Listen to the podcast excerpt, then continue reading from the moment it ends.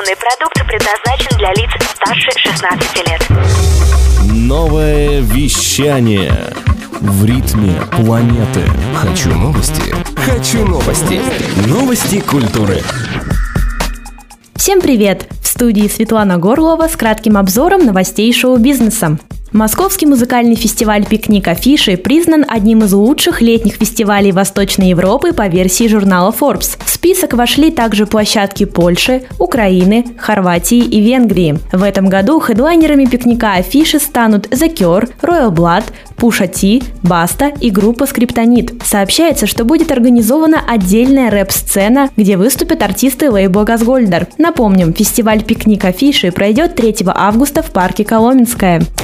Ирландская рок-группа U2 анонсировала тур, посвященный альбому 1987 года The Joshua Tree. Концерты состоятся в Новой Зеландии, Австралии, Японии, Сингапуре и Южной Корее с 8 ноября по 8 декабря этого года. В рамках выступлений коллектив исполнит все песни с легендарной пластинки. Визуальный ряд будет состоять из серии фотографий к оригинальному диску. Напомним, сборник The Joshua Tree получил две премии Грэмми, в том числе альбом года, а в 2007 году попал в архив Американской библиотеки Конгресса как одно из знаковых музыкальных произведений 20 века.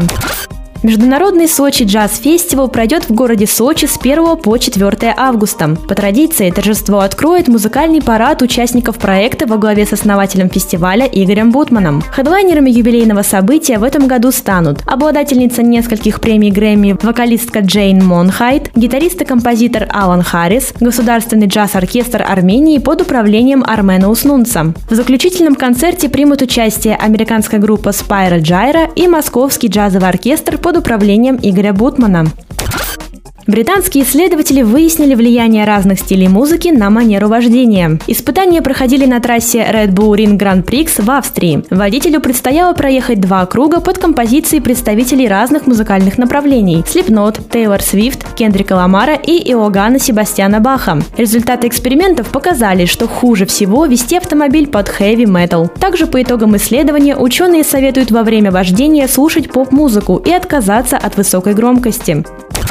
Британская рок-группа Iron Maiden подала в суд на создателей игры Iron Maiden. По мнению музыкантов, разработчики из компании 3D Realms нарушили товарный знак, выпустив игру с практически идентичным группе названием, а также продают одноименный мерч и тем самым вводят покупателей в заблуждение. Кроме того, рокеры считают, что персонаж игры Шелли Харрисон был назван в честь бас-гитариста группы Стива Харрисона, а сам шутер очень напоминает игру Legacy of the Beast, выпущенную Iron Maiden в 2016 году. Группа требует от Трейдериумс компенсацию в 2 миллиона долларов, прекращение использования названия Iron Maiden и закрытие официального сайта игры.